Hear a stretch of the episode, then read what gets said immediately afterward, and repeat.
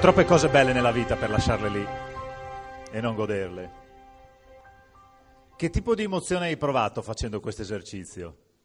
Nel momento basta solo mettersi a scrivere, a descrivere il tuo stile di vita, a scrivere esattamente quello che ti piace, quello che ti emoziona, quello che ti fa vibrare e già ti senti una persona differente.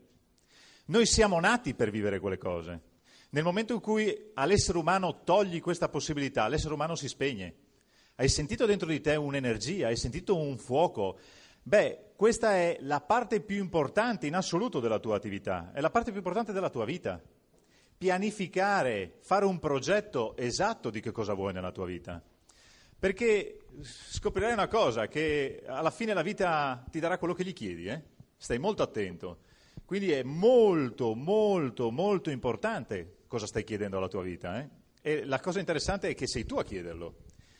Perché magari arrivi in fondo alla tua vita nell'ultimo dei tuoi giorni e ti lamenterai perché arrivato l'ultimo dei tuoi giorni non hai vissuto le cose che volevi vivere. Hai passato con... Eh, automatismo nella routine della giornata, vivendo giorno dopo giorno, senza una rotta, senza un destino ben preciso e ti lamenti perché magari nella tua vita non hai potuto godere di alcune cose. Di quali cose? Definisci che cosa desideri, definisci che cosa vuoi ottenere. Ti faccio una domanda. Chi di voi ha costruito casa qua? Quando avete costruito casa, a chi avete affidato? Un geometra, un architetto, Insieme a lui avete fatto un progetto? Eh, prova a immaginare che trovi un, un geometra, un architetto che dice no, no, no, il progetto non serve. Io ho chiaro, ho capito, vuoi una cucina di tot metri quadri, non ti preoccupare, la facciamo tot metri quadri. Ho chiaro che vuoi la camera, il bagno, la cameretta per i bambini, ho tutto chiaro, io qua, sì, ma ho capito, mi faccio un progetto, vediamo un attimino come fare. No, no, no, non ti preoccupare, io ho chiaro. Non ti preoccupare, so come, come fare, che cosa fare, la costruisco io, lascia fare. Tu, in tutta sincerità, daresti in mano la progettazione e la costruzione di casa tua a un uomo del genere? È incredibile. A un uomo del genere non dai la costruzione della tua casa, ma a un uomo del genere dai la costruzione della tua vita. Questa è la parte incredibile. Tutto parte da un progetto. Devi renderti conto che se decidi di non progettare, di non pianificare, stai pianificando il fallimento. Tutto parte con un progetto, con una pianificazione. Il progetto di cosa? Per realizzare le cose che ti fanno star bene. L'esercizio che hai appena fatto è la parte più importante della tua giornata, è un qualcosa che tu devi avere chiaro e devi vivere dentro di te, perché quella è la tua rotta. Una nave senza rotta è una nave che non va da nessuna parte. Se tu domandi alle persone che cosa desiderano dalla vita, scopri che hanno difficoltà a scriverlo, non siamo abituati, non abbiamo più allenato il muscolo, il nostro corpo è incredibile. Quando una persona fa una frattura, il problema non è la frattura, è che quell'arto rimane immobilizzato, non uso il muscolo per un tempo prolungato e sai cosa fa il corpo? Non serve, lo atrofizza. E così è il muscolo del tuo sogno. Ritorna indietro, quando eri ragazzino, che il muscolo funzionava bene, quali erano i tuoi sogni, quali erano i tuoi progetti di vita? Quella è la parte importante, bisogna ritornare lì, è che molte volte sono chiusi nel cassetto, molte volte sono sotto la scrivania, molte volte sono finiti in cantina. Io non so dove hai messo i tuoi sogni, non so in che punto siano finiti, però se realmente vuoi costruire qualcosa nella tua vita, la prima cosa che devi fare è ritirarli fuori, perché è questa parte di vibrazione, questa parte energetica che è importante. Se domandi alle persone che cosa non vogliono, sono specialisti nel dirtelo. Non voglio un capo, non voglio questo, non voglio quell'altro, specializzati solo ed esclusivamente nel dire che cosa non vogliamo. Attenzione, la vita ti darà quello che gli chiedi. Se ti focalizzi solo in ciò che non vuoi, ti darà ciò che non vuoi. Focalizzati e incomincia a stimolare. Questo esercizio qua è un esercizio che magari non sei abituato a fare, ma va fatto ogni giorno. Ti metti su una musichetta e ti rivivi la tua giornata tipo. Devi risintonizzare la rotta. Se no è come una nave che esce dal porto. Dove stai andando? Non lo so, intanto sono uscito dal porto perché c'era puzza, non mi andava. Se non hai una rotta, non hai un destino, non vai da nessuna parte. Tutto parte con una pianificazione. Questo è un veicolo, eh? l'attività di Amway è un veicolo. A cosa ti serve il veicolo? Per andare dove tu decidi. Quindi la prima cosa è pianificare la tua vita e poi pianificare il tuo veicolo. Conosci il piano di marketing Amway? Sinceramente lo conosci? Lo conosci fino in fondo? Conosci tutto? Conosci anche i punti fa? Tu sai che l'attività di Amway ha dei punti che si chiamano punti fa, sono dei premi che tu ti prendi a fine anno, tu sai che la tua attività sulla quale sei seduto tu, su questo veicolo economico, ci sono i punti fa, se tu prendi l'amagram, nella pagina finale vedi questo ambasciatore Corona 70 fa. Io dicevo, che fa questo? non riuscivo a capire. Beh, ti dico solo una cosa, dai 40 punti fa in su, incomincia a pagare dagli 8, poi ti, ti, farei spiegare nel piano che cosa significa. Dai 40 punti fa in su ci sono dei bonus extra che tu prendi una tantum, oltre al piano marketing, che ti danno di fine anno. Se tu sommi quello dei 40, dei 45, 50, 55, 60, 65, 70, ci sono 21 milioni di euro di bonus. 21 milioni di euro. Vuoi costruire un'attività di quel tipo? La devi pianificare, eh? Devi disegnarla, devi avere un progetto chiaro. Se tu non la progetti non vai da nessuna parte, se tu non hai chiaro il progetto nessuno ti seguirà. Il primo che deve avere chiaro il progetto devi essere tu. Tutto parte da una pianificazione. La prima persona che deve avere il progetto e deve credere nel progetto sei tu, non la persona che incontri domani mattina. Tu devi avere chiaro qual è il tuo progetto, il tuo progetto di vita con il veicolo economico adeguato. E l'attività di Amway ha un sacco di soldi a disposizione. Usala! Sono lì a disposizione, eh? se li lasci lì eh, li rimangono nella cassaforte di Amway, non ha senso, è molto meglio che rimangano nella tua tasca. E quindi tutto parte con un progetto. Qual è il tuo progetto? I sogni sono contagiosi, tutto parte da un progetto. Il primo che deve aver chiaro qual è il progetto, devi essere tu. Devi avere questo che ti arde dentro, lo devi comunicare, la gente rimane contagiata dal sogno. Ognuno ha il suo sogno, il progettista ha il suo sogno, è realizzare i suoi progetti. Ognuno ha un suo sogno, il tuo sogno qual è? L'hai scritto prima. Se noi analizziamo sedia per sedia, ognuno ha una sua giornata tipo differente, ognuno ha un, ha un obiettivo differente, uno stesso veicolo. Uno stesso progetto che si chiama Ferrari, conosciamo tutti la sua storia, quando è partito non aveva nulla, è partito con un sogno, è partito con un progetto, lui aveva chiaro qual era il destino. L'unico che ci credeva era lui. Però che cosa ha detto? I sogni sono contagiosi. La parte bella dell'essere umano, la parte che ti dà la vita, è vivere per realizzare un sogno. Siamo qua e ci vengono donate queste giornate per godercele, per viverle, per vivere tutte le bellezze della vita che ci sono state messe a disposizione, sono lì per tutti, eh? sono per coloro che le chiedono, per coloro che le vanno a prendere. Tutto parte con un progetto. Se decidi di non pianificare, di non progettare, hai pianificato il fallimento. Sei nato e sei qua per vivere il successo. Il successo che cos'è? È la realizzazione progressiva di un sogno. È fondamentale avere un sogno.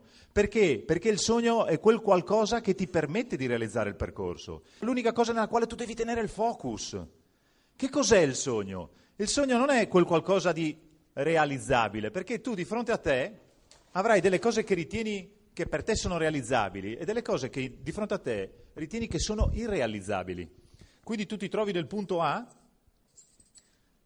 hai un punto B, un punto C, ok? Ti faccio un esempio, in termini di guadagno. Mettiamo che in questo momento guadagni 2.000 euro mese, per 12 sono 24.000 euro l'anno, ok? Parlarti di 500.000 euro l'anno, il punto C, è irrealizzabile. Però che cosa accade? Quando tu sei focalizzato sull'irrealizzabile, che cosa succede? Che i tuoi nanetti mentali a un certo punto dicono se questo qua che vuole arrivare fino a quel punto, ok, è così convinto, questo punto B che ho qua di fronte è una boiata galattica? E cosa succede? Vai al punto B. Quando sei al punto B, il punto C diventa realizzabile. Devi avere un altro punto D, irrealizzabile. Il tuo focus deve essere sempre là. Se essendo il tuo focus là, questo punto qui, per i tuoi nanetti mentali, diventa una sciocchezza. Questo diventa il nuovo punto A. Bisogna avere un nuovo punto B e un nuovo punto C. Ricordati sempre, noi esseri umani siamo una scatola perfetta che esegue un programma ed esegue un programma alla perfezione Adesso andremo a lavorarci assieme su questo programma, andremo a analizzare com'è il programma che funziona dentro e scoprirai che funziona alla perfezione. Se alla fine della giornata scopri che la tua non funziona così, vai su e chiedi la garanzia che ti venga restituita una macchina funzionante, ok? Il focus è fondamentale, e adesso lo andremo a, trattare nei dettagli, proprio perché dove ti focalizzi tu vai. Se ti focalizzi verso il tuo sogno sarà tutto molto più semplice, se il tuo focus finisce nei problemi, la tua vita sarà fatta di problemi. E quindi l'importante è dove metti il tuo focus. Il, la focalizzazione è tutto. Prima di iniziare a lavorare questo punto, voglio che tu capisci il punto di base che è noi siamo 100% quello che pensiamo. Il risultato attuale, chi sei tu oggi? I risultati che hai, tutto dall'A alla Z in termini di salute, di fisico, di risultato economico, sociale, tutto dall'A alla Z, ciò che tu sei ora è l'esatto risultato di ciò che tu pensi. Se tu vuoi cambiare il tuo risultato attuale, la prima cosa che deve cambiare è quello che tu pensi. Cambiando il contenuto del ciribiricoccolo può cambiare il tuo risultato. Quindi la prima cosa della quale tu ti devi preoccupare è che cosa stai infilando qua dentro. Il motivo per il quale è fondamentale e vitale un sistema di formazione, perché tu hai bisogno di nutrirlo con le informazioni corrette. Perché le informazioni non adeguate potrebbero far sì che tu non puoi goderti tutte le cose migliori e meravigliose della tua vita che tu ti meriti, semplicemente per delle informazioni errate inserite. Era una cacchetta, sì, cosa vuoi che sia? Incide, incide sul tuo credere, incide sul tuo risultato. Quindi, numero uno, siamo 100% quello che pensiamo. Questo è il punto di base. Renditi conto, diceva Paul Getty, che le tue entrate sono direttamente proporzionali alla tua autoimmagine. Vuoi aumentare le tue entrate, devi aumentare il livello. Se tu non alzi le pareti del vaso, non può salire il livello dell'acqua. Prima devono salire le pareti e poi può salire il livello. L'incontrario non accadrà mai. Quindi prima devi aumentare il chi io credo di essere. Quando aumenti il chi io credo di essere, il risultato ti viene in automatico, è una conseguenza diretta dell'azione. Essere, fare, avere. L'avere è direttamente proporzionale al fare, ma è moltiplicato per l'essere. Maggiore l'essere, maggiore l'azione, maggiore sarà il risultato. Se agisco e basta, ma non alzo il livello del vaso, non avrò risultati. Vuoi cambiare la tua situazione attuale? La prima cosa della quale ti devi preoccupare è che cosa pensi, che cosa circola nella tua mente. Devi renderti conto che non esiste la verità, esiste semplicemente un'interpretazione dovuta al nostro modello del mondo. Ognuno di noi ha un suo modello del mondo un modello del mondo che è basato sulle sue credenze e le credenze non sono tue, le credenze sono qualcosa che ti è stato dato e che tu hai deciso di farti tue, o meglio, ti sono state date, però dopo la giornata di oggi potrai decidere se tenerle tue o cambiarle, ok?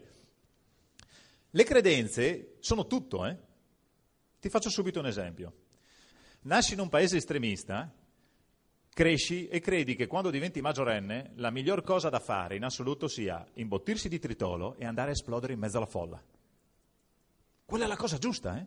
Quella è la tua credenza.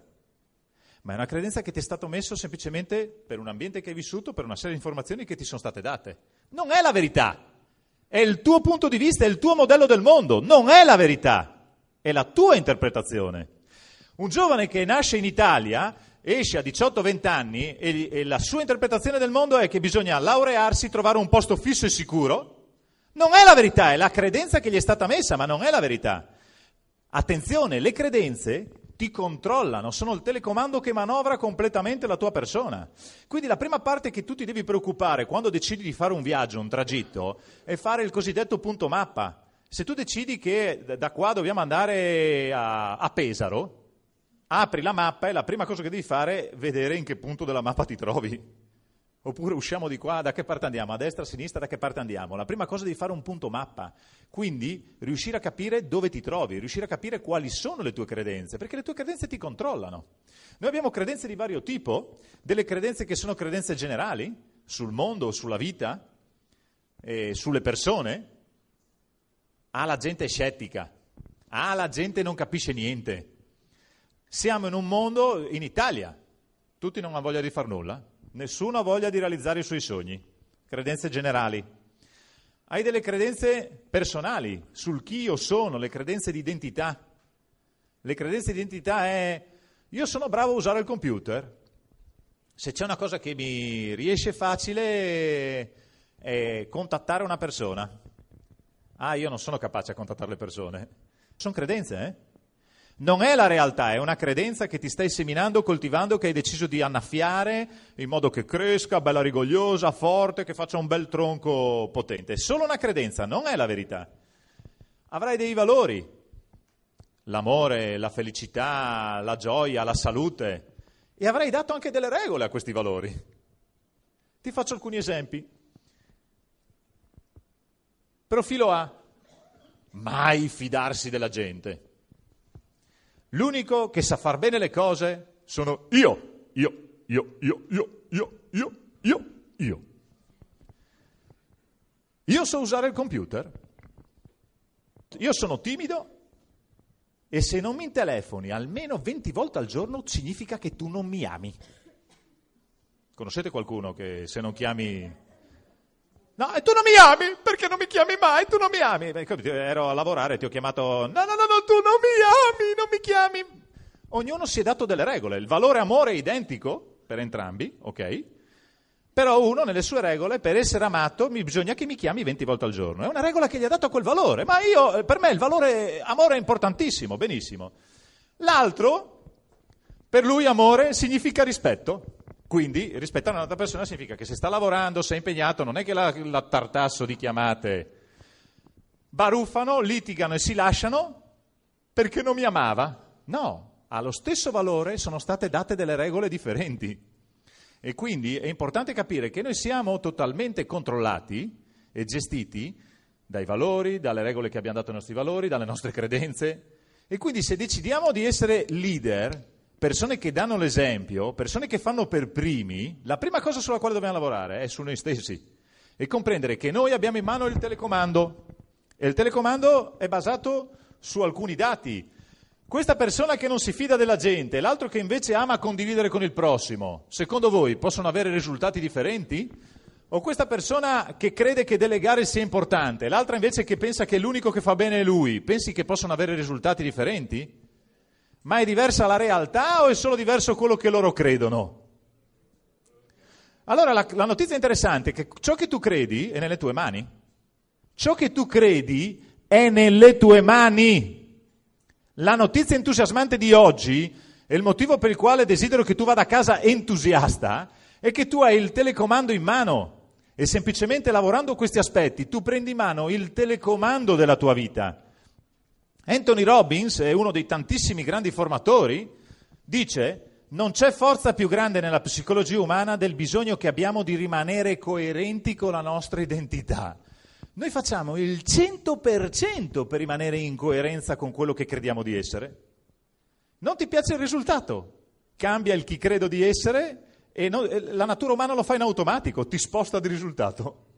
Lo fa in automatico. Fatica zero. Zero fatica. Allora, visto che devo semplicemente incominciare a lavorare nel ciribiricoccolo, incomincio a metterci le informazioni potenzianti, quelle che mi aiutano a raggiungere il risultato. Allora, andiamo a analizzare. Ci sono una serie di strumenti che sono la fisiologia, che sono il linguaggio, che sono il focus, e tutto questo è basato su una fondamenta che sono le nostre credenze. Questi tre elementi fanno una grandissima differenza e sono tre nostri alleati che noi li possiamo sfruttare a nostro vantaggio. Le credenze, come abbiamo visto, sono un qualcosa che determina tutte le nostre decisioni, le scelte, che cosa è giusto fare o meno per noi. Poi abbiamo la fisiologia, che è il nostro contenitore, la nostra scatola, e la nostra fisiologia incide. Eh? La nostra fisiologia può essere nostro alleato o nostro nemico. Prova a ragionare. Prova a pensare a qualcosa di un momento spiacevole, eh, una giornata no.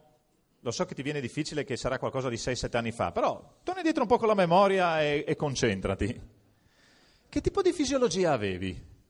Eri un po' ingobbito, cupo, testa in giù, incassato, in, incassato.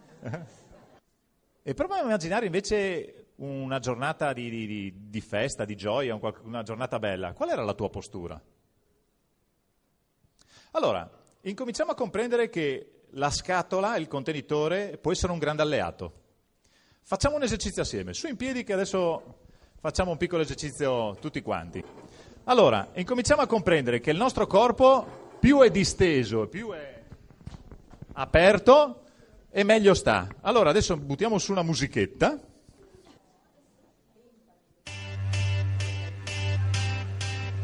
Allora, proviamo assieme. Prova a incominciare a muovere già le gambe. Già muovendo le gambe, senti come già ti senti differente. Ok? Adesso proviamo a allungare il corpo.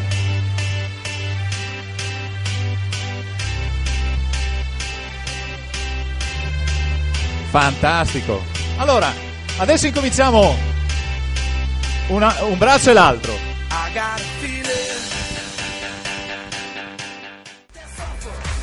Per motivi di tempo vi devo fermare. Allora, misurate il vostro stato d'animo ora. Come sta il vostro stato d'animo? Quanti minuti ci sono voluti? In 120 secondi hai trasformato, usando cosa? La fisiologia. Hai usato uno degli strumenti che si chiama fisiologia e in un battibaleno hai portato il tuo stato d'animo dove? Nel livello di quando hai le giornate buone? Al mattino, se hai la possibilità, vai a lavorare correndo se ti tocca andare a lavorare, ok? Se invece vivi di questo, al mattino abituati a fare un giro in bicicletta, una camminata, una nuotata, qualcosa del genere, fallo prima cosa al mattino. Ti mette immediatamente, è un'arma, adesso tu non puoi dire ho giornate nossi, perché un'arma ce l'hai già, uno strumento lo conosci a tua disposizione, puoi decidere se sfruttarlo o meno, ma non hai scuse. Non chiamare la tua upline e digli che è una giornata no, perché tu oggi hai uno strumento nel momento in cui la giornata no, non serve chiamare l'upline, usa la fisiologia, subito, muoviti, allunga il corpo. È un'arma micidiale, l'hai notato, l'hai provato su te stesso. 120 secondi, eh, non serve di più. 120 secondi hanno già spostato la tua fisiologia e hanno portato il tuo stato d'animo in un altro livello. Perché questo genera emozioni e l'emozione genera stato d'animo. Cosa succede? Che tutto questo genera poi il risultato. Quindi il primo in assoluto che abbiamo toccato è la parte della fisiologia. Il focus, l'abbiamo toccato un attimo fa. Focalizzarti sul tuo sogno è vitale. C'era la storia delle sirene che durante il cammino, ve lo ricordate, dall'antichità? Il mitico Ulisse aveva chiaro il suo destino, però durante il cammino ci sono le sirene, non della polizia, sono altre. Attenzione alle trappole emozionali. Durante il cammino ci sono le trappole emozionali. Le trappole emozionali che cosa saranno? La downline che ti dice tu veramente sei un disgraziato, quella cosa non me la dovevi fare. E cosa incominci? La, il tuo focus dove finisce? Un giorno, una settimana, sei mesi, 15 anni? a pensare a quel problema e a quella cosa di quello che mi ha risposto male, che non doveva dirmi questo, che andava così, se io gli dicevo questo invece doveva far l'altro, invece doveva... E, e, e, ti capita mai? Si chiama trappola emozionale. Arriva una persona esterna che improvvisamente nel cammino della tua vita infila dentro un bastone, un blocco emozionale e ti intrappola, però il tuo focus qual è? Se tieni focalizzato sulla persona che mi ha risposto male, che non doveva dirmi questo, fare questo, sei intrappolato lì. Se il tuo focus è sul tuo sogno, la domanda è, mi serve per realizzare il mio obiettivo? No, non mi interessa. La mia mente non gli dedica più tempo all'argomento. Zero tempo all'argomento. La mente funziona come il muscolo, eh? Gli dedichi tempo, si rafforza. Non gli dedichi tempo, si spegne, muore, sparisce. È realtà o non è realtà? È percezione, eh? Lui vuole che lo chiamo 12 volte al giorno perché sia amato, io invece per amarlo lo rispetto e voglio che sia libero. È una percezione personale, non è la verità. Mi ha detto che sono un disgraziato, è la sua percezione personale. Mi dispiace, ti chiedo scusa, non era mio desiderio farti del male, ma rimani focalizzato sul tuo sogno. Perché se rimani in questa trappola emozionale, passerai anni luce nella trappola emozionale e quello può essere un grosso problema. Focus. Il focus dove? Beh, se non hai chiarificato il tuo progetto, non hai pianificato il tutto, eh, non sai dove metterlo. Ma se hai un progetto chiaro, il dottor Ferrari aveva un progetto chiaro. e quando incontrava le persone l'hanno seguito perché ognuno di loro aveva un sogno nella sua vita e lui aveva il veicolo che gli permetteva di realizzare il sogno. Tu devi avere chiaro sempre quello, devi focalizzarti in quello. No, è che la gente non capisce, è che la gente non ha sogni, è che la gente, la gente è una credenza. Se tu ti credi che la gente sia così, ti ringrazio perché te li trovi tutti tu e lasci gli altri, invece quelli che hanno il sogno, che li trovi invece chi ci crede.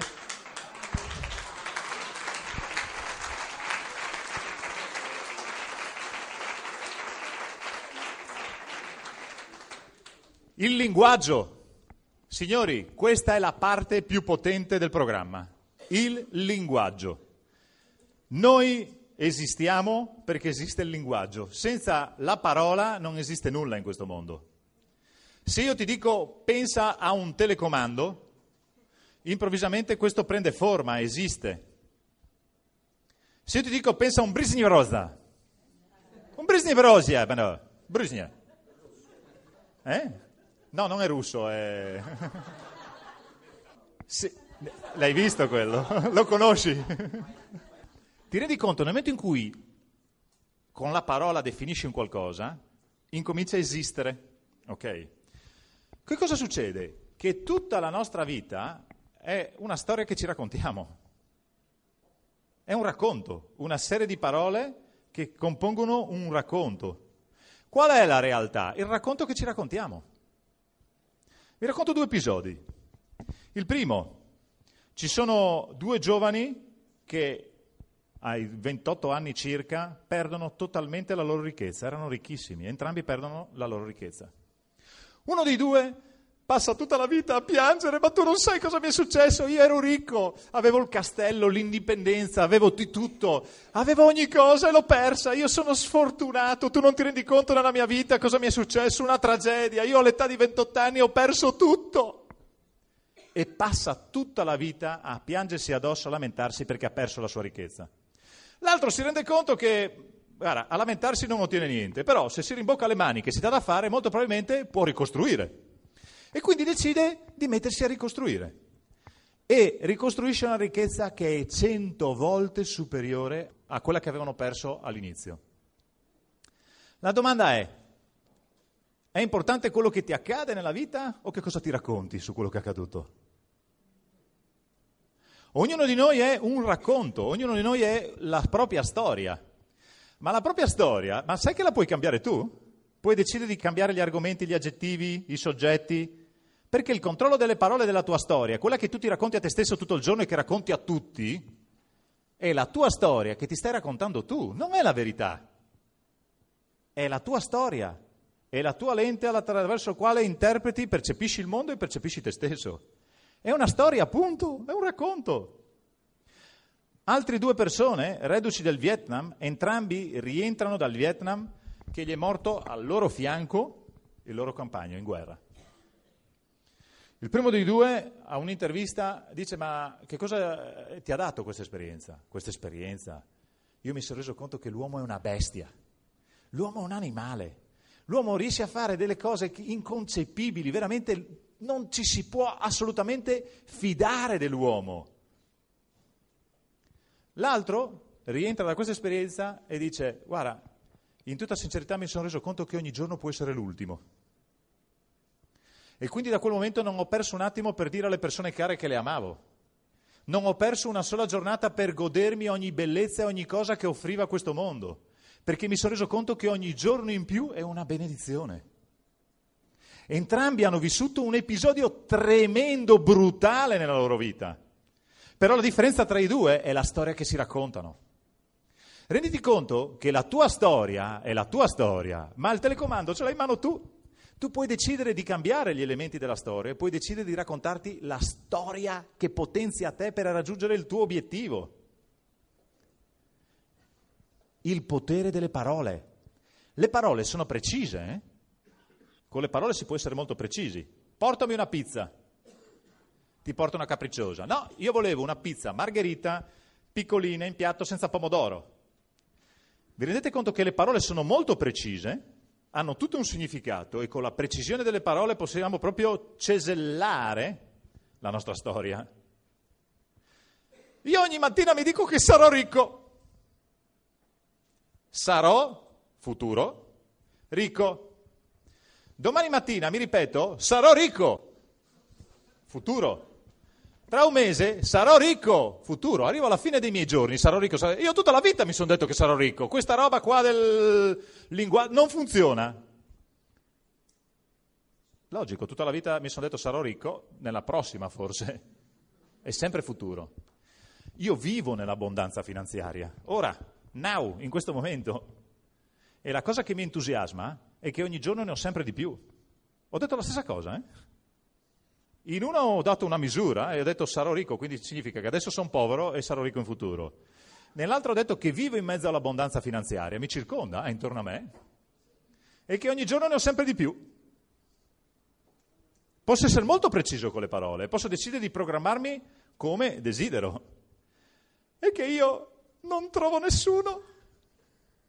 Se c'è una cosa che mi viene facile è incontrare visto che lo devo chiedere, gente meravigliosa che vuole fare l'attività con me. Visto che devo chiedere, le chiedo con le caratteristiche, visto che è così precisa la parola. Ogni giorno incontro gente meravigliosa che vuole acquistare i miei prodotti. Ne incontro talmente tante che addirittura mi vengono a cercare. Mi hanno suonato al campanello l'altro ieri, eh? giuro, sponsorizzato. Il direttore di banca gli ha dato il biglietto da visita e ha detto vai a contattare questo, che questo è del tuo paese, vive bene, sicura... vi giuro, questo è arrivato, cercava un cartello Amway, perché ha dato il biglietto Amway, fa non ho trovato l'azienda Amway, va in distributore, che è la sorella di Manuela, e dice sì sì è mia sorella, guarda che è casa loro, sì non è un'azienda. Vai, e si è presentato, mi ha suonato chi sono, signor eh, buongiorno, che cosa desidera? E io volevo fare l'attività. Ok? Funziona vi posso assicurare che funziona. Funziona. Incomincia ad applicarlo e metterlo in applicazione con costanza. Per 21 giorni, un mese, ogni giorno, con costanza. Ding, dang, ding, dang, ding, dang, ding. E poi incomincia a misurare i risultati. All'inizio rimarrai talmente sorpreso quando accadono le cose che farai di tutto per boicottarle. No, non è possibile, no, no, no. E incominci, no, no, non è per me, è per gli altri. No. Credenza, che cosa ti stai programmando? Che cosa stai mettendo nella tua mente? Attenzione, che tu sei artefice del tuo futuro. Le parole disegnano la tua realtà. Incomincia ogni mattina ringraziando perché sei qua. Ringraziando perché hai l'opportunità di mettere il piede giù dal letto e viverti una giornata. È un dono.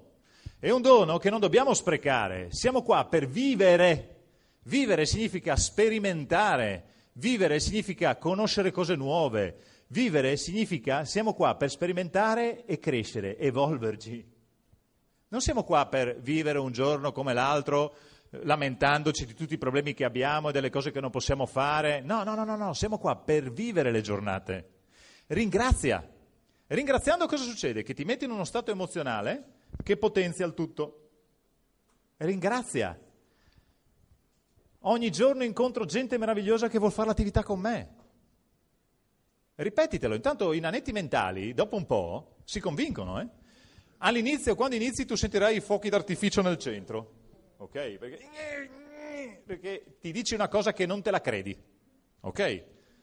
Perché? Perché i nanetti mentali che sono lanciati dove li hai lanciati tu negli ultimi anni, hanno le macchine a piena tutta e quell'altro dice Inversione di rotta! Inversione di rotta, ma è fuori di testa questo. Chissà che festa, cosa ha bevuto, che stupefacente ha preso ieri sera. E continuano nella loro direzione, continuano a pompare. E tu, inversione di rotta! E loro continuano, inversione di rotta! Inversione di rotta! Inversione di rotta! Inversione di rotta! Signori, qua è meglio che cambiamo direzione perché mi sa che quello là sopra ci crede veramente. E invertono la rotta. Il telecomando della tua vita ce l'hai tu, eh? La buona notizia, la notizia entusiasmante che ti deve far andare a casa con la gioia dentro, è che tu hai in mano il telecomando della tua vita ed è basato su elementi semplicissimi. Numero uno, definisci la rotta nei dettagli. Avete fatto un bellissimo esercizio prima, avete incominciato a comprendere come farlo, fatelo. Non fate come quelli che vanno a casa e dicono sì, bella cosa da fare, poi devo cucinare bambini, la cosa, eh, e rimandano. Rimandare il principale assassino dei nostri sogni. Fallo subito, immediatamente. Divertiti a fare questo esercizio, fallo una tua abitudine e incomincia a descrivere. Ogni giorno incontro gente meravigliosa che vuole, fare, che vuole i miei prodotti. Vivo nell'abbondanza finanziaria, sono una calamita per i buoni affari. Se tu parli con una persona che muove bene il prodotto e gli chiedi, ma scusa, ma tu come fai a muovere bene il prodotto? Non so, mi comprano mi faceva arrabbiare una volta. Io gli chiedevo e questi mi dicevano con semplicità: eh, eh, mi comprano, è facile perché il prodotto è buono, io lo propongo e mi comprano. Sì, ho capito, ma come fai? Mi comprano! Vi giuro, mi imbestialivo perché dico: boh, dammi una tecnica, un metodo, spiegami come si fa. E questi li vedi con, nel loro linguaggio interno, eh, mi comprano. È facile, per loro è una cosa facile, così accade in automatico. Una persona che non sponsorizza se tu gli parli, ascolto attivo, adesso voi da oggi dovete imparare l'ascolto attivo con voi stessi, perché il principale linguaggio è il vostro linguaggio interno, voi vi parlate 24 ore su 24 a voi stessi, ok? E quindi dovete attivare quello che viene chiamato ascolto attivo, ascoltare il vostro linguaggio, come vi parlate. Quando ti addestri ad ascoltare il tuo linguaggio, ti addestri anche ad ascoltare il linguaggio della persona che hai di fronte. Basta che l'ascolti. Lei ti racconta la sua realtà, ti racconta il suo credo, e ti racconta chiaro e tondo il perché non gli sta funzionando. Se tu ascolti una persona che non sponsorizza, ti racconterà tutti i motivi del, per, per il motivo per il quale la gente non ho lista, non conosco nessuno, non so chi contattare. Abbiamo una specializzazione no, in questo. Io sinceramente non so chi spiegare il piano. Se invece parli con una persona che sponsorizza tanto, ti dirà guarda, ho una lista infinita, ogni giorno incontro gente meravigliosa che vuole fare l'attività con me, addirittura mi vengono a contattare. Ascolti il loro linguaggio e capisci che la loro realtà è completamente distinta. E incredibilmente, essendo distinta la loro realtà, sono distinti anche i, i loro risultati. L'altra sera ero con una persona che mi parlava di tutto quello che Benettazzo, Beppe Grillo e vari gli avevano messo in testa e quindi eh, il mondo è finito. Il mondo è finito, non c'è futuro. È inutile neanche darsi da fare che ormai è il disastro economico ingegnere ragazzo, lo blocco e dico, guarda, lasciami fare un attimino di coaching con te, molto sincero. Per te, guarda, io ho chiaro che è una meraviglia, che tutto funziona alla grande, che non c'è stato un momento di opportunità migliore di questo, ok? E questo mi sta producendo risultati e me ne produrrà sempre di più. Ma a te, sai che cosa ti sta producendo questo? Che ti paralizzi, rimani immobile e non conquisterai nulla che ti offre questo mondo. Ma è un problema tuo, eh? perché hai deciso di berti questa credenza. Il sottoscritto, giornali, telegiornali, roba del genere, li ha cestinati. La mia domanda è, quando le borse viaggiavano a mille, come vivevi? Come adesso? Quando sono crollate, come vivevi? Come adesso? Adesso che sembra che si stiano riprendendo, come, come adesso? Allora che te ne frega dell'economia globale? Preoccupati della tua economia.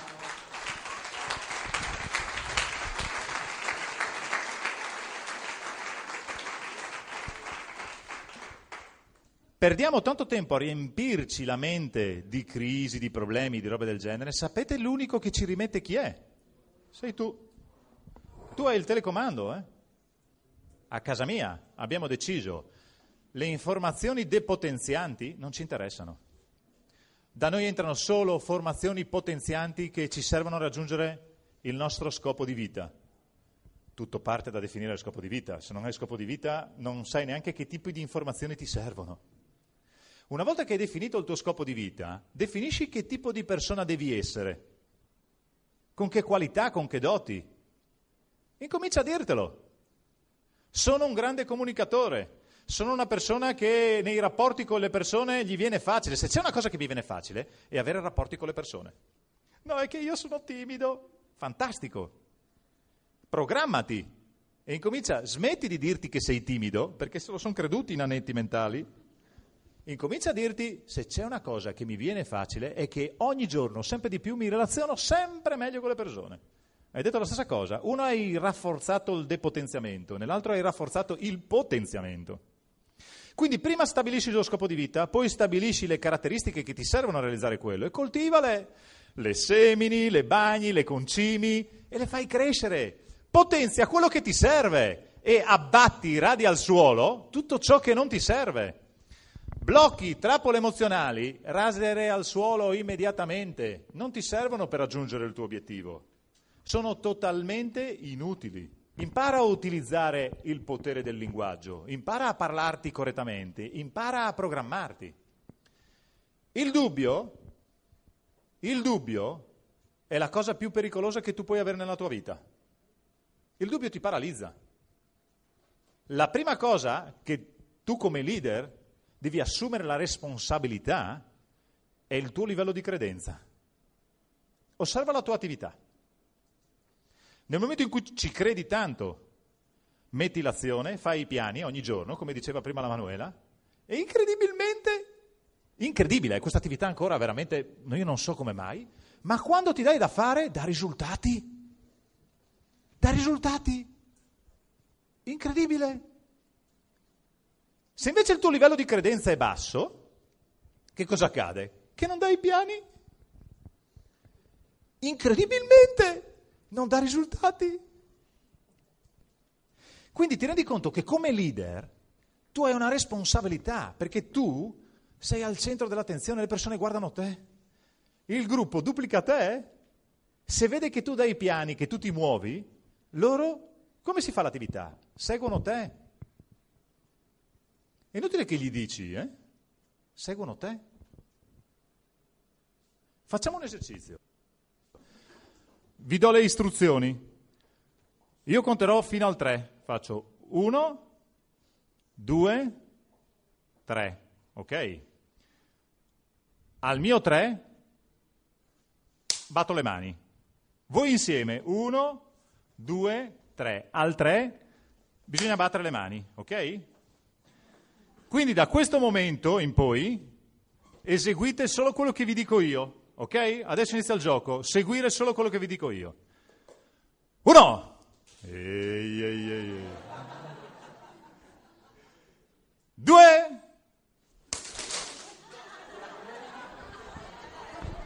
Io vi avevo detto al tre! Io dico al gruppo, dai piani, sponsorizza, vendi il prodotto, glielo dico tutto il giorno, non mi seguono. Il gruppo fa quello che vede fare te.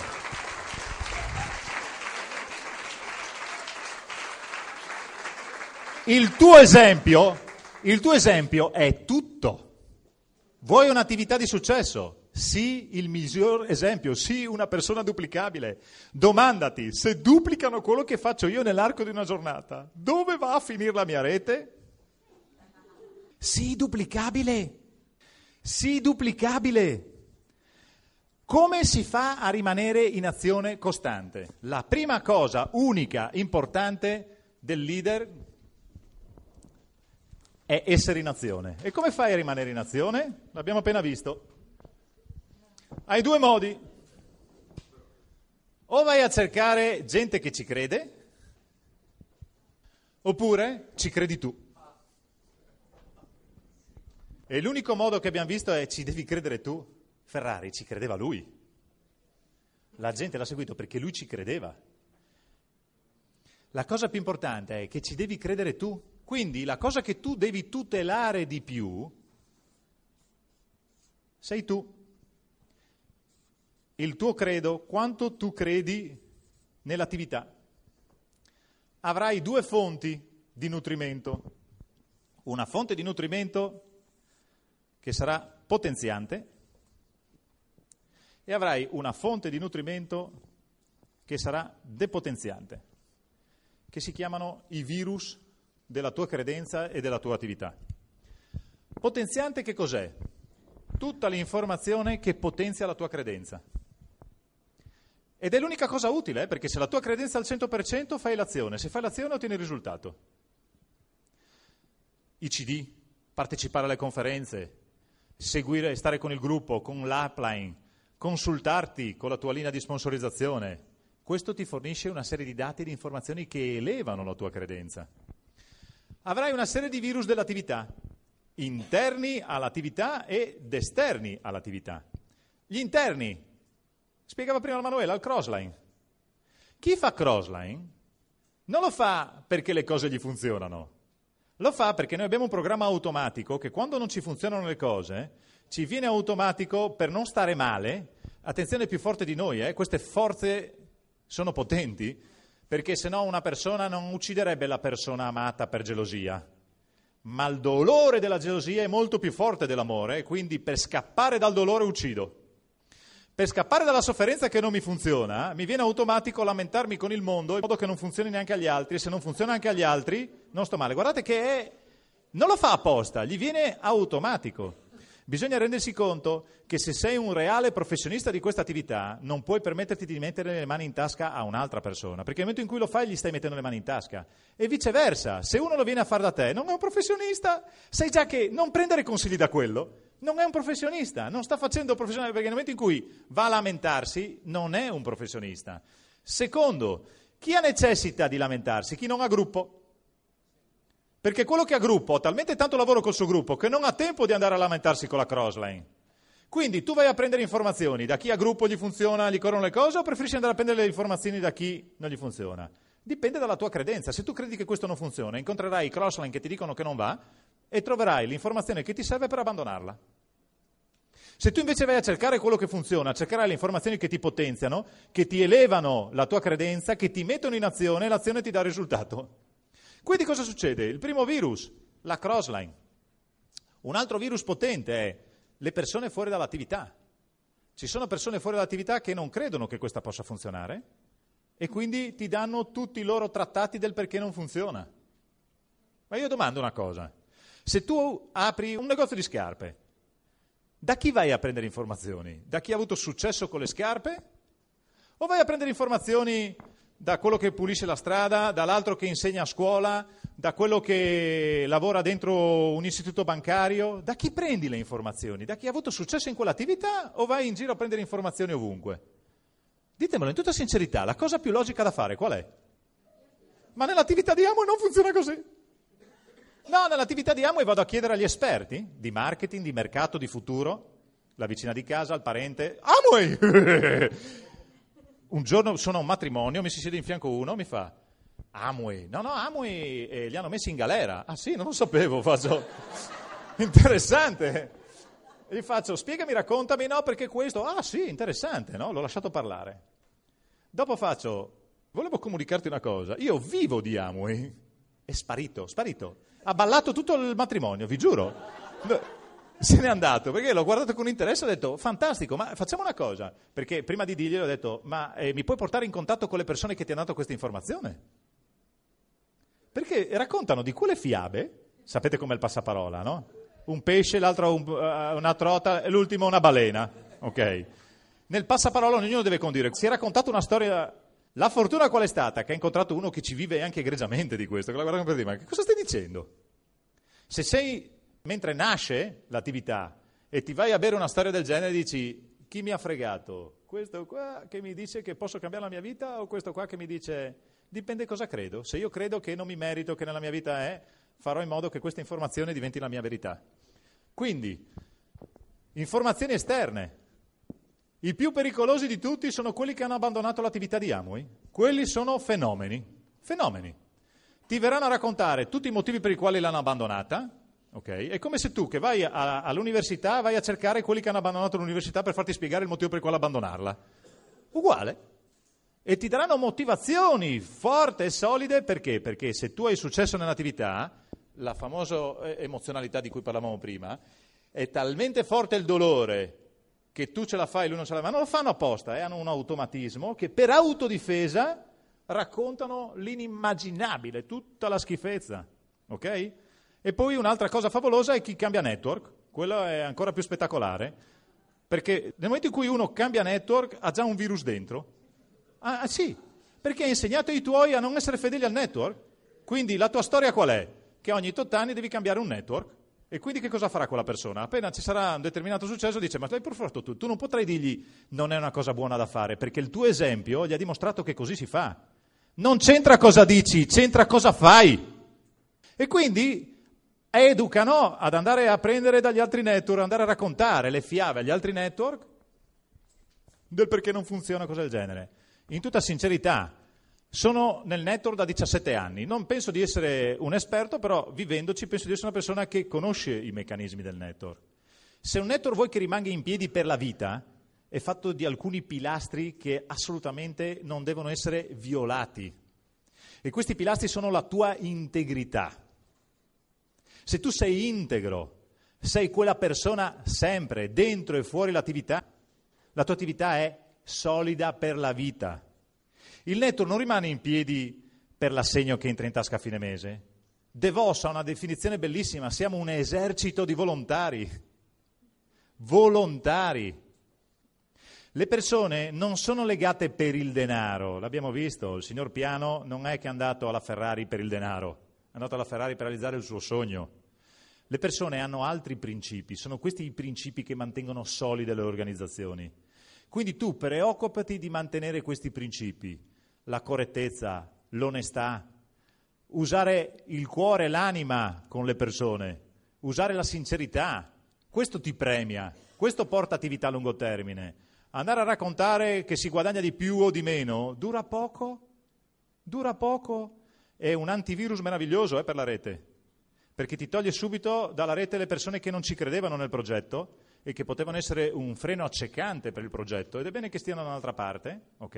E li rispetto perché non erano in filosofia con il nostro, sono andati a cercarsi un qualcosa che era in filosofia con i loro principi e valori. E la vita è bella perché uno deve avere la libertà di stare nell'ambiente che è in armonia con i suoi valori, i suoi principi.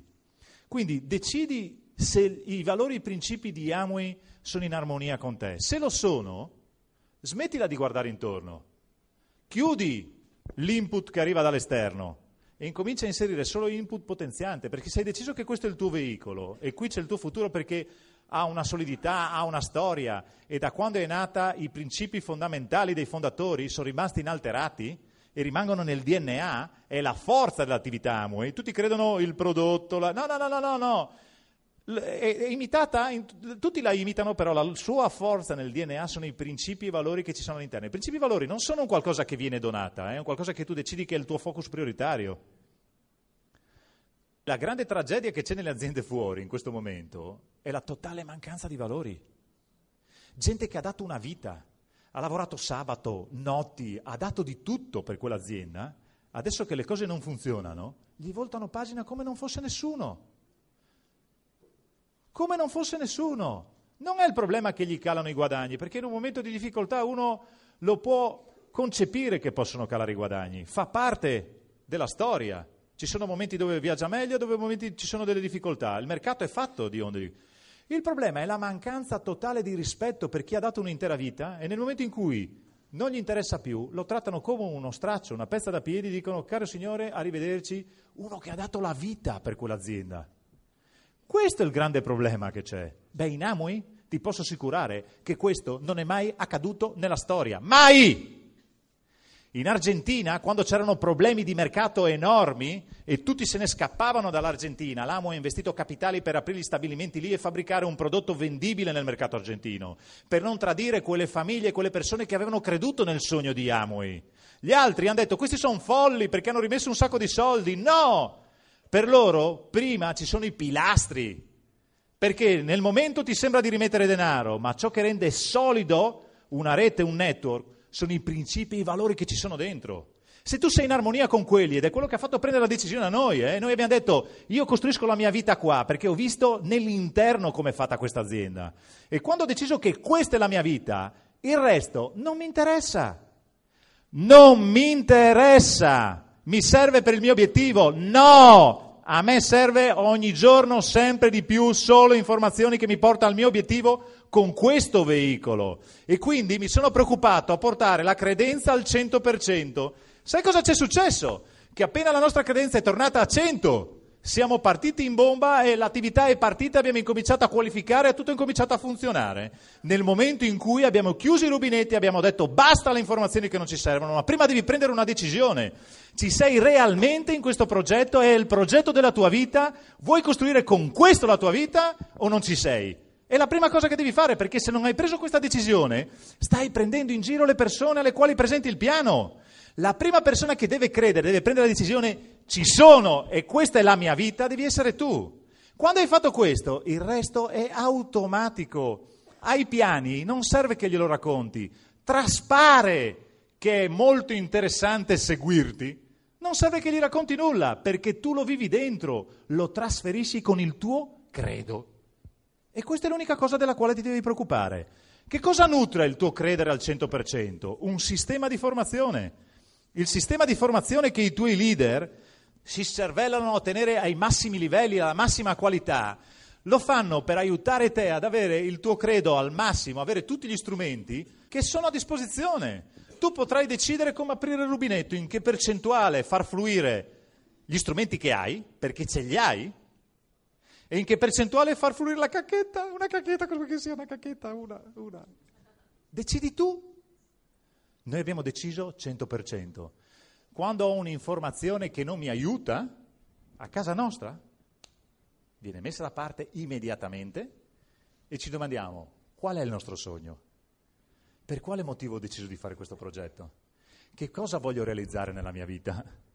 Qual è la mia giornata tipo? Quali sono i miei principi, i miei valori? Che cosa è importante per me? Ricordati che chi domanda comanda. È importante le domande che ti fai. Non chiederti perché non ti funziona. Domandati come posso farlo funzionare meglio e divertendomi. Domandati per quale motivo sei qua. Fatti le domande giuste. Ne abbiamo messe giù alcune prima con la Manuela. Sono ancora alcuni spunti, ma sviluppatele. Fatevi le domande giuste. Rimettetevi nel focus e nell'orientazione corretta, perché renditi conto che se ti fermi tu, si ferma il tuo gruppo. Sei leader, sei la persona in vista. La tua rete guarda te. Sa che i leader qua davanti vivono bene di Amway? Vengono visti lontani, vengono visti persone distanti. La persona che è vicina e percepibile da chi inizia l'attività sei tu. Il ruolo più importante nell'attività, nella rete, nel network, ce l'ha questo gruppo di leader. Tu sei parte importantissima del gruppo, sei parte fondamentale del gruppo. Sei tu nel mercato, la gente guarda te, guarda come ti comporti, chi sei, in che armonia sei, ti osserva nei dettagli. E se tu gli piaci come persona, gli piace la tua qualità, filosofia di vita, i tuoi valori, e lui si sente in linea con i tuoi, sarà con te. Se non è in linea con i tuoi, sarà in un'altra squadra. Non preoccuparti di piacere a tutti. Preoccupati che tipo di rete vuoi. Qual è il tuo progetto? Il tuo progetto qual è? Che tipo di rete vuoi? Con che caratteristiche? Con che tipologia di persone? Tu cerchi quelle persone, quelle che sono in armonia con il tuo progetto. Non puoi fare un progetto che piaccia a tutti. Ci saranno persone che avranno altri valori, altri principi e staranno da un'altra parte ed è giusto che sia così perché la... il mondo è bello perché varia, è giusto che ci sia varietà e che uno possa scegliere. Preoccupati di essere tu chi vuoi essere, di essere tu la persona duplicabile e non ti preoccupare che chi si trova bene con te ti duplicherà, viene nella tua rete, nel tuo gruppo e vorrà fare l'attività con te perché con te sta bene, perché si sente in armonia. Se tu sei una trottola che gira continuamente per poter piacere a tutti, non vai da nessuna parte. Sii te stesso, sii in armonia e in direzione perfetta con chi tu sei, con chi tu decidi di essere e incomincia a programmarti giorno per giorno chi decidi tu essere. Questo è semplicissimo. La notizia e il lavoro che volevamo fare oggi era farti andare a casa con un, un'idea chiara. L'idea entusiasmante è che tu puoi. L'idea entusiasmante, la notizia è che tu puoi. La notizia super potente è che tu puoi, perché tu hai in mano il telecomando. La notizia è che oggi hai chiaro che hai degli strumenti che sono nelle tue mani e che tu, osservando durante la conferenza, sai che funzionano, perché li hai applicati fino ad oggi e ti hanno dato un risultato. Sai che applicandoli nel modo corretto danno tutt'altro risultato. E questa era la buona notizia con la quale volevamo salutarti oggi, volevamo ringraziarvi oggi dell'invito, perché noi crediamo che l'attività Amui sia una grandissima opportunità. Noi leadership italiana abbiamo un impegno verso l'attività di Amui Italia di rendere grande tutto questo, perché siamo noi l'esempio sul mercato, siamo noi l'immagine di Amui. Amui è grandiosa, ma la gente guarda noi. È il nostro esempio giorno per giorno nel campo e ricordati la gratificazione ritardata non ti preoccupare anche se all'inizio non ti capiscono, rimani in linea con i tuoi obiettivi, con i tuoi sogni e vedrai che piano piano le persone incominciano a seguirti e sarà sempre più forte, sempre più forte, sempre più forte l'esempio che dimostriamo nel mercato e questo fa la differenza. Noi abbiamo chiaro una cosa, che Amui è una grandissima attività, che Amo Italia deve ancora nascere, deve ancora nascere. Quello che abbiamo di fronte non è nulla, guardiamo mercati più avanti rispetto a noi, tipo la Corea o mercati del genere, e quindi ci siamo resi conto, sapete dove era il problema? Nel nostro credo l'avevamo inquinato a tal punto che avevamo bloccato la nostra attività. Sapete qual è la soluzione? Decidere di prendere in mano il nostro credo, di ritornare nella direzione corretta e di fare il compito che ci è stato assegnato di rendere grande questa attività in Italia, in Europa e nel mondo. Grazie.